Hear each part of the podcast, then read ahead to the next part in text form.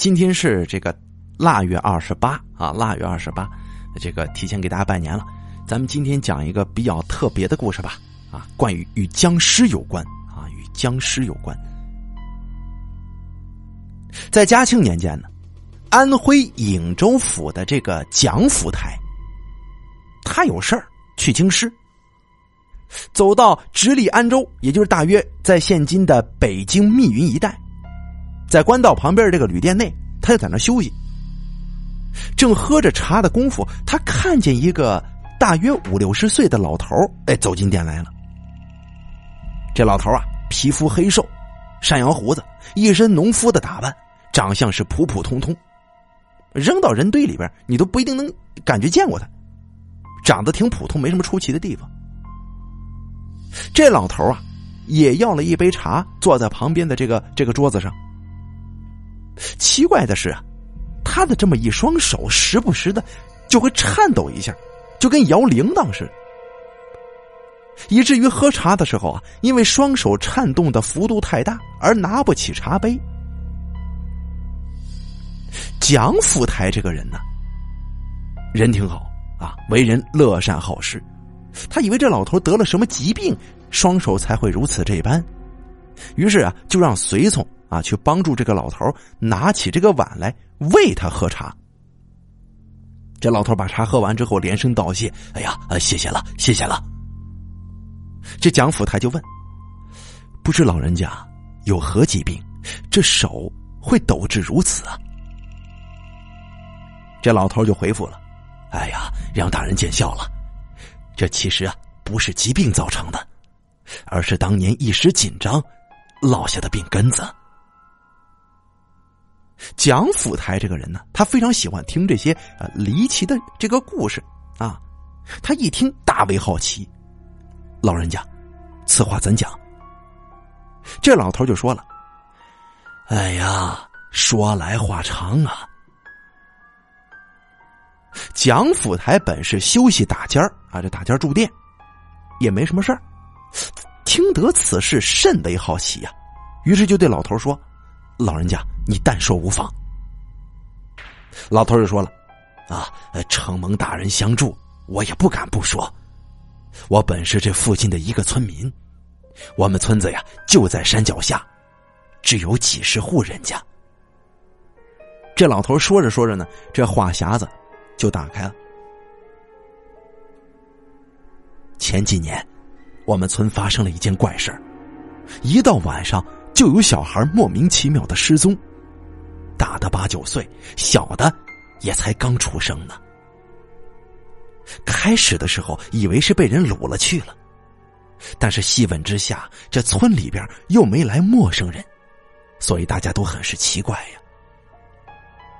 有的小孩晚上在外面玩，这玩着玩着就不见了；有的幼儿在睡觉，大人起身出去一会儿，回来的功夫就不见了。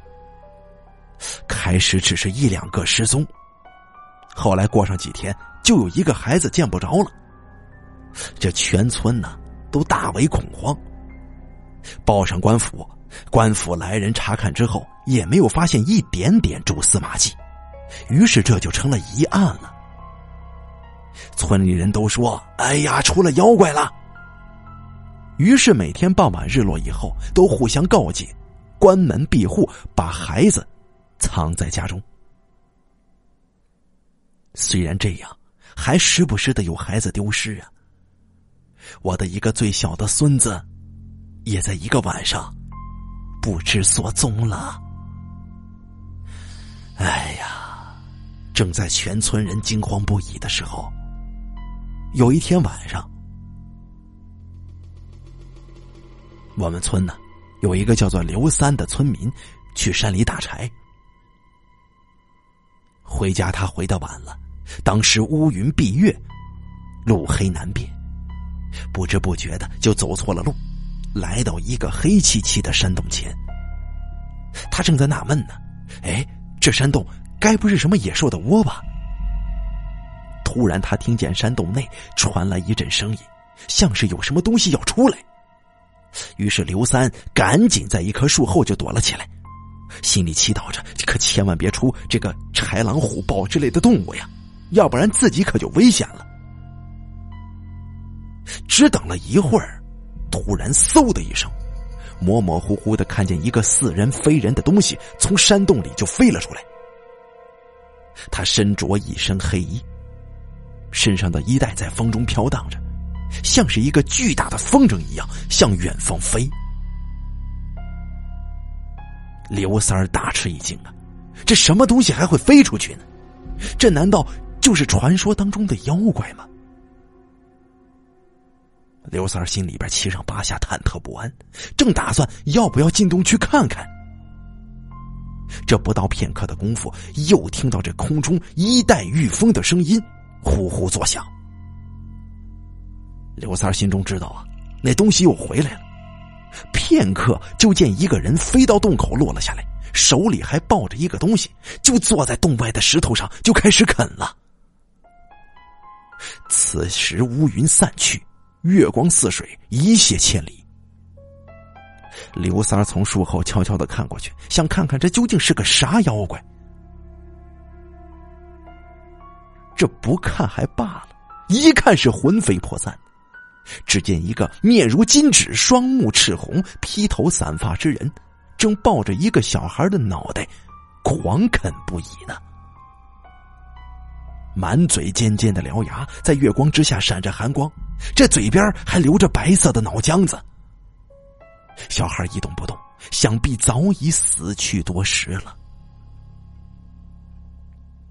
刘三双骨颤抖，躲在树后一动不动，耳朵听到咯吱咯吱的咀嚼之声，唯恐被这个僵尸看见呢。过不了多久，僵尸吃饱喝足，扔开小孩的尸首，仰头望月，拜了三拜，接着长啸三声，就飞入洞中，再无声息了。刘三又等了一会儿，确定没动静了，这才连滚带爬的跑起来。好在此时月光如镜，不多久就发现了下山的路，于是就一路屁滚尿流的回去了。进了村子已经是三更天了，村里因为刚刚丢了一个孩子，这叫的叫，哭的哭，找的找，乱作一团了。突然见到这刘三脸色惨白的跑回来。他一见到村长，就上气不接下气的把所见所闻都说出来了。当下，村长命人敲起锣，叫醒全村子，告诉大家缘由，然后组织村里的青年壮汉，手拿锄头、砍刀，准备连夜上山查看。这个时候，村中的一个老人说：“我以前听说，这僵尸只是晚上出来，白天见不到阳光。”但是这会飞的僵尸听都没听过，想必更加厉害呀。此时正是黑夜，如果上山碰见他，这只怕你们都难以生还呢。不如等到白天的时候，这僵尸不敢出来，你们再去查看呢。众人一听都觉得有道理，于是就聚在一起，等到第二天太阳升起来。一行人在刘三的带领之下，上山去寻找。刘三顺着昨晚逃下的痕迹，把众人带到洞口前。只见这洞口啊，乱石草丛之间散落着小孩的尸体跟累累白骨，惨不忍睹啊！村里人有找到自己孩子尸骨的，都悲痛的放声大哭，一个个愤怒的是咬牙切齿。只是。到这洞口一看，里面阴风习习，怪风阵阵，黑漆漆，伸手不见五指啊，也不知道有多么深邃。大家你看看我，我看看你，都不敢进去。村长眼见这个祸患实在是太大了，环境也过于凶险，凭着我们的力量，不仅降服不了他，弄不好啊，还得白搭上几条人命呢。于是我们村长，让我们都下山了，回到村子里边再想办法。这个时候，村里有一个经常去城里做小买卖的人就说了：“哎，我听说在城中有个清风观，里面有个道长，法术高强，可以降妖伏魔呀。要不咱们把他请来试试？村里的人正惶恐不安、一筹莫展，这一听之下，仿佛有了救星一般，于是就推举这个人去城中请道长。如若能够降服此怪，全村人必会厚礼相待。这道长就应允了，推算了一个良辰吉日，就来到了村里，在村中搭建了一个法坛，准备做法。做法之前，把全村人召集到一起，对我们说：“我做法可以布下天罗地网，任何妖魔鬼怪也休想逃出。但是我需要你们中间身强力壮的手，拿兵器械来帮我。”最为重要的是，需要有一个胆大心细之人进到他的巢穴当中。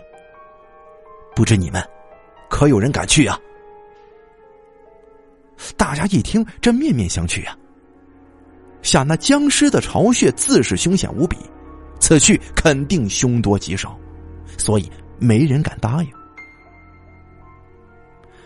当时我的小孙子已经被僵尸给吃了，正满腔愤怒呢。我这人呢，平素胆子也算大的。此刻一想，反正我已经五十出头，不如就我去。我能够为村里除掉一害，就算死也值了。大不了我跟我孙子相伴，死而无憾了。于是我当时大声就说了：“我可以去。”村长一听大喜，满口允诺，以后要给我多少钱粮。我说我是个快死之人呢，要那些身外之物做什么？如果真的一去不回，只要善待我的家人就行了。于是，就问道长：“不知道长需要我做什么？”道长说：“不管什么样的僵尸，最怕的就是铃铛声。到了晚上我做法的时候，你先到洞口躲着，看见僵尸飞出之后就进洞穴。”我给你两个紫金大铃铛，你听到僵尸飞回来，就手持铃铛不停的摇，千万不能停。如若停下，僵尸进得洞来，不仅我再也无治他之术，恐怕你的命也保不住了。切记，切记呀！于是，这道长就给了我两个紫金大铃铛，合起来大约有半斤重。我带上铃铛。就去了山洞，躲在洞口旁的草丛里。到了夜里三更的时候，突然看见僵尸飞出洞外，我知道肯定是法师做法把僵尸给引出来了。于是我抖擞精神钻进洞里，洞里黑漆漆的一片，伸手不见五指，耳听似乎有蝙蝠在头顶飞过，但是也不知道究竟有多深呢。我也不敢进洞太远。只能守在洞口，竖耳静听。那个法师果然是道行深厚啊！先是命众人在法坛四周用墨线弹出四道直线，将坛子给围了起来。自己手持紫青宝剑，他的口中念念有词。据说他念的叫做引尸咒，主要用来把僵尸引到这儿。果然呢。那僵尸一听，按耐不住，飞了出来。他到泽村中之后，看见道士正在坛上，不由大怒。他狂笑一声，从空中扑下来，辽尺外露，五指张开，欲是要插向法师的身体。这法师不慌不忙，抓起一张符纸，就从这坛上点燃了，然后用宝剑挑上箭头，对着僵尸大喝一声：“去！”如是这般，僵尸就像是一只断了线的风筝，就落下来了。一落地，他就想扑上法坛，怎奈周围都画着墨线，他几次想扑都不敢。此时，周围埋伏的村民一涌而出，手拿扫帚、扁担，齐声呐喊。僵尸一听大惊啊，被众人围在中间，面露狰狞，张牙舞爪。村民一见僵尸的样子，这心下也害怕呀，只敢围着呐喊，没人敢上前。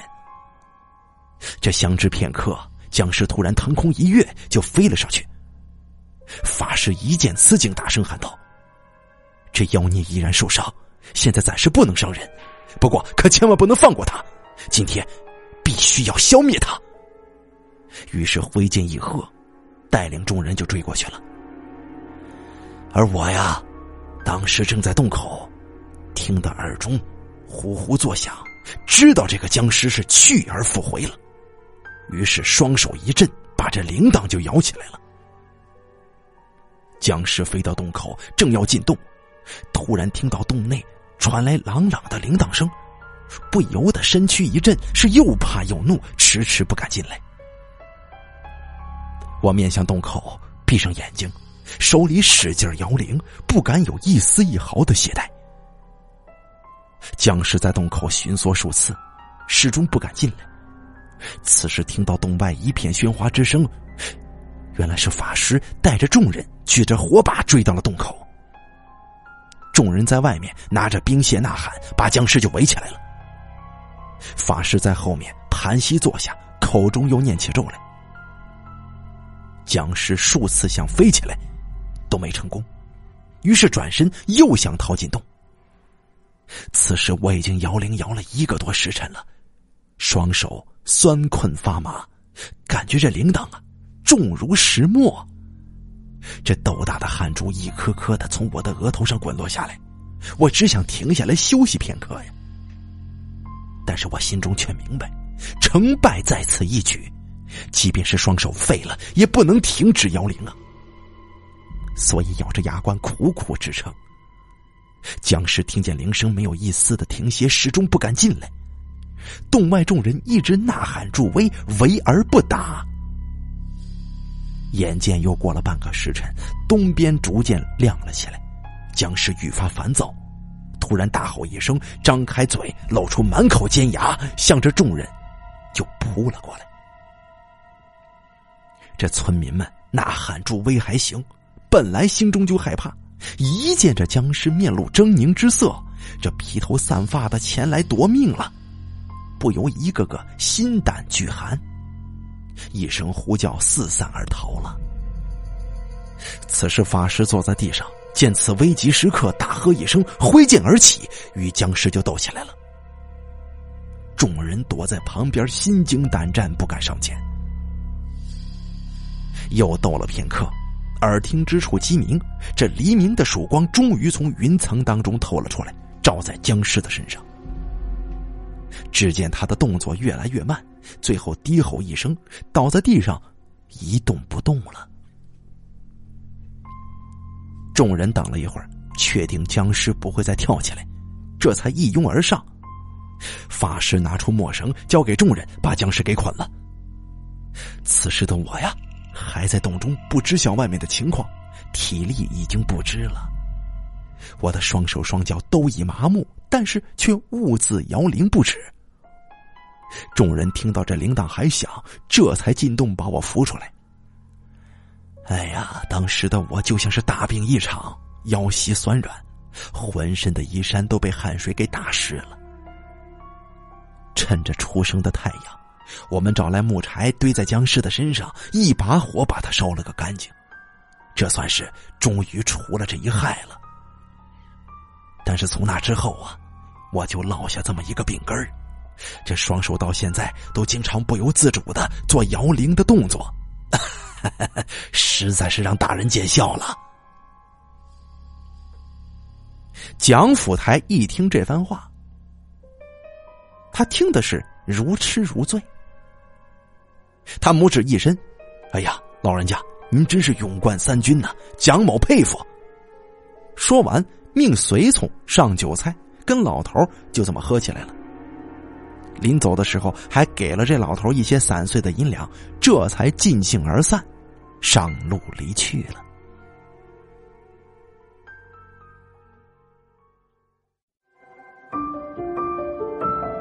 本期故事演播完毕。想要了解大凯更多的精彩内容，敬请关注微信公众账号“大凯说”。感谢您的收听。